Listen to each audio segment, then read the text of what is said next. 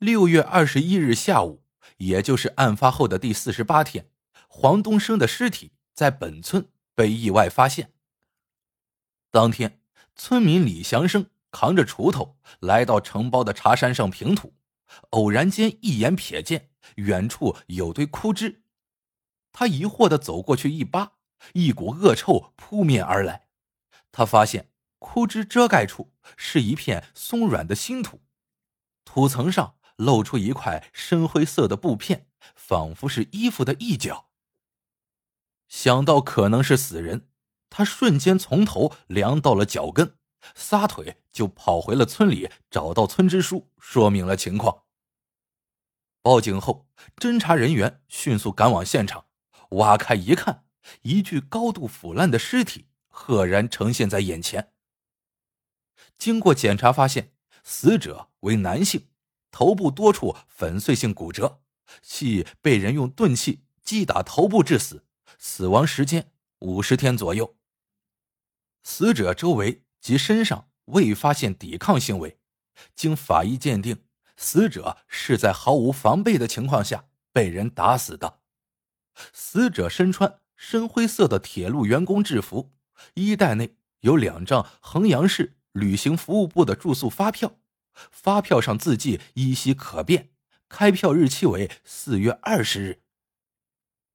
在外围勘查时，侦查人员陆续发现一把除叶有裂纹的锄头，一件肩背处打有补丁的黄色灯芯绒上衣。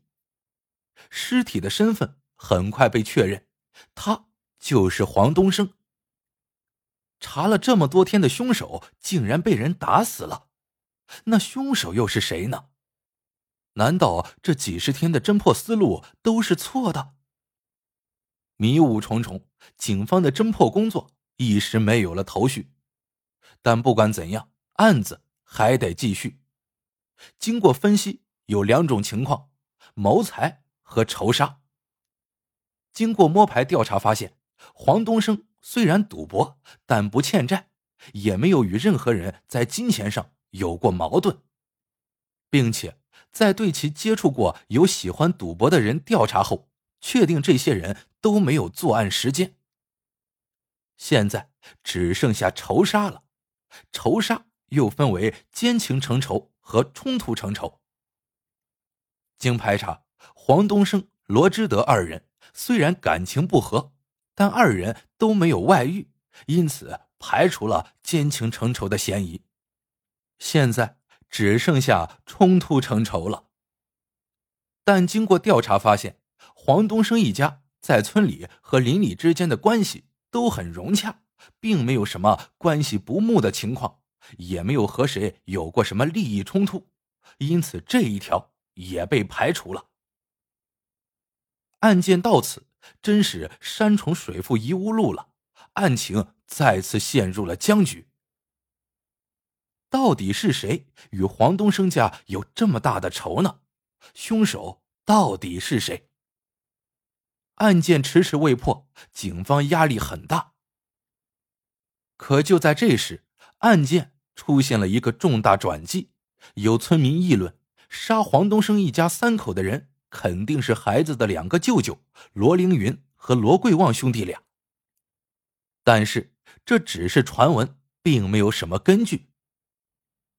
可是，恰恰是这条传闻，突然提醒了警方，他们在侦破工作中忽略掉的一个问题，那就是黄东升不是说过同岳母家是鱼死网破的关系吗？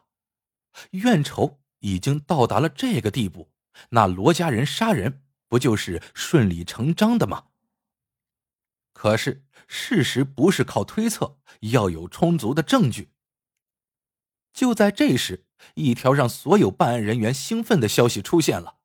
侦查人员在罗贵旺家调查时，发现了他家后门槛和墙上有可疑的血迹。说来奇怪，案情一旦有了突破，好消息那是一个接着一个。排查时发现，案发后的第二天，有人发现黄东升的妻子罗之德曾拆洗了被子、衣服。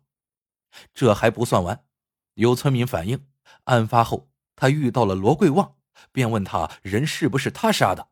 没想到罗贵旺既不生气也不反驳，只是说：“一个人干的事没有人证，现场没有东西，就没有物证。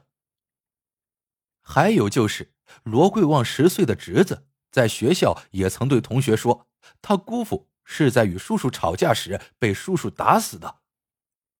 案件似乎是越来越明晰了，而好消息还在继续。”有村民反映，他们见过罗凌云曾穿过一件和现场提取的衣服一样的衣服，而且罗凌云家丢失了一把和现场找到的一样的锄头。现在看来，罗家兄弟有重大的嫌疑，他们会不会是伙同姐姐杀人呢？一切都不好说，但一切似乎有点明晰了。提审罗家姐弟三人。六月二十四日，罗凌云、罗贵旺、罗之德被突然叫走，三人有点猝不及防。但审讯结果却不理想，在对罗凌云的审讯中，他坚持自己没有杀人；而当警方拿出现场提取的那件衣服时，他承认是他的，但就是不承认杀人。对罗之德、罗贵旺两人的审讯结果也都一样，罗贵旺。虽然承认与黄东升的关系不好，但也不至于杀人。至于在他家发现血迹这件事情，他也不清楚，或许是杀猪时溅上去的，又或是小孩摔倒后流的血。他还称那天他喝醉了酒，根本就没有出门。至于罗之德，他要么不说话，要么大哭大闹，导致审讯根本无法进行。最终，三人被关了一个月，也没有问出什么有用的东西。发现的血迹成了突破此案的关键。可是，经过全国各大鉴定机构的鉴定，发现血迹和本案毫无关系。就在这时，事情开始向不好的情况发展。由于警方迟迟没有结果，以黄东升的弟弟黄之生为首的十多名死者亲属。又送来了一封联名信，要求枪毙罗家兄弟，还说警方迟迟没有消息，是不是有意拖延包庇凶手？